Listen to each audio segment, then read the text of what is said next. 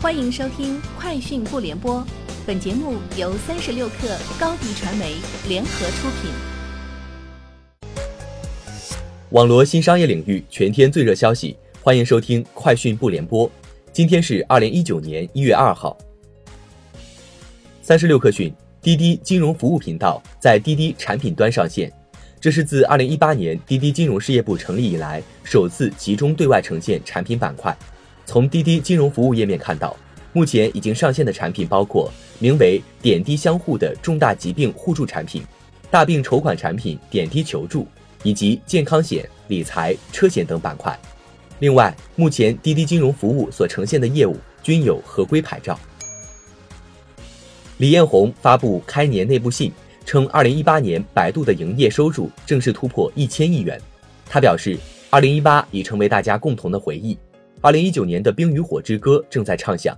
一方面，人工智能的历史性变革正加速渗透各行各业，孕育着巨大的发展机会和升级空间；另一方面，整体经济增速换挡、转型升级的压力，对于任何一家企业来说，都如同寒冬一般凌冽而现实。由于拖欠运输费，顺丰起诉 ofo。广东省深圳市宝安区人民法院近日裁定。冻结东峡大通在招商银行天津分行鞍山西道支行所设账户存款一千三百余万元。顺丰方面对此表示，因对方未按时支付运输费用，所以申请冻结资产。据 CNBC 报道，关于未来，马斯克做了三大预测：一、七到十年内，第一批人类将殖民火星；SpaceX 公司计划在二零二四年将无人驾驶的货运火箭送上火星；二、特斯拉的赛博朋克皮卡原型车将于二零一九年面世。三十年内能将大脑连接到电脑。市场消息指出，在线电影票务服务平台猫眼娱乐已进行上市聆讯，计划明天开始上市前推介，最快于本月内上市，预计集资三亿美元至四亿美元。根据该公司去年九月的申请文件显示，腾讯持股百分之十六点二七。美团点评持股百分之八点五六。京东便利购宣布将联合名创优品开启拼团活动。根据活动规则，顾客每拼成一团，平台将奖励掌柜两元，每单最高可获利二十二元。此前，名创优品也和京东展开过合作。三星产品战略转型关闭天津手机生产线后，其职工安置问题一直备受关注。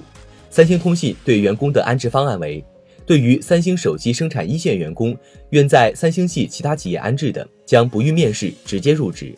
同时，三星通信已与员工就离职补偿方案已达成一致，百分之九十以上员工已签订离职意向书。目前全体职工正常休假，厂区、公寓均未发生不稳定情况，整体平稳。